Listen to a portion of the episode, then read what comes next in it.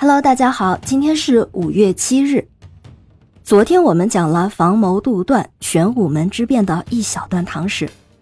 其实五千年中国历史很多都充满了计谋诡辩、勾心斗角，读起来让人沉重不已。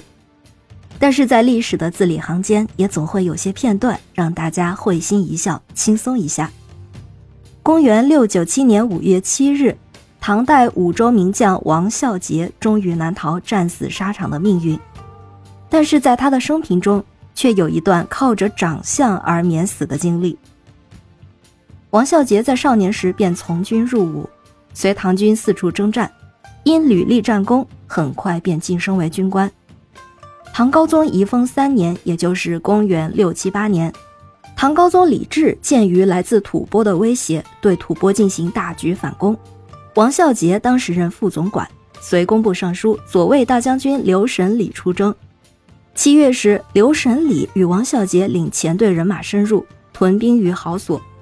此时，吐蕃突出骑兵，猛攻唐军营帐。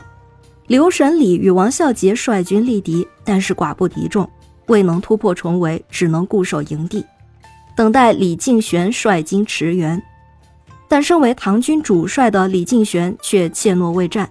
竟然按兵不动，以图自保，结果就导致了刘神礼与王孝杰兵败被俘。刘神礼因为受了重伤，不久就身亡了。王孝杰被押回了吐蕃。本来吐蕃人打算将王孝杰杀掉祭旗，然而就在临行之前，年仅两岁的赞普都松芒波杰前来观礼。他看到王孝礼之后，竟然潸然泪下，痛哭不已。原来这个唐军将领王孝杰长得实在是太像他的父亲吐蕃第三十四任赞普芒松芒赞了。于是吐蕃人不仅没有对王孝杰行刑，还对他礼敬厚待，给予其丰厚衣食。后来经过一番谈判，王孝杰被吐蕃人放回了大唐。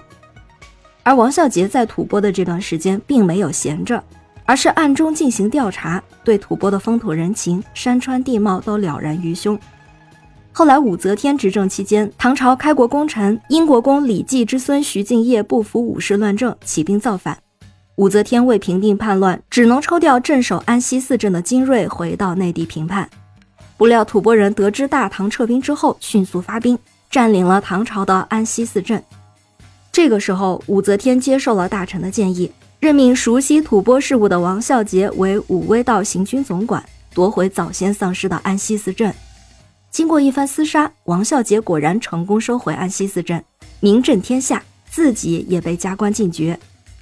在神功元年，也就是公元六九七年，武则天命王孝杰为清边道行军总管，率军讨伐不服大唐统治的契丹首领孙万荣。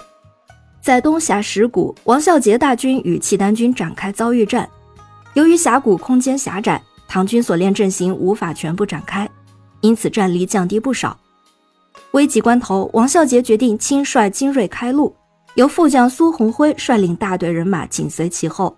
待全军冲出峡谷之后，再调集部分精锐杀回峡谷，与契丹大军展开决战。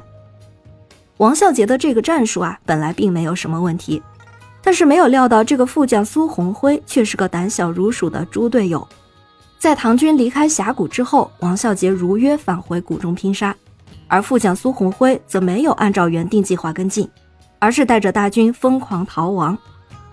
这是王孝杰生平第二次失去援军，这一次他陷入敌军重围之中，为避免像上次那样被俘受辱，王孝杰毅然选择跳崖自杀。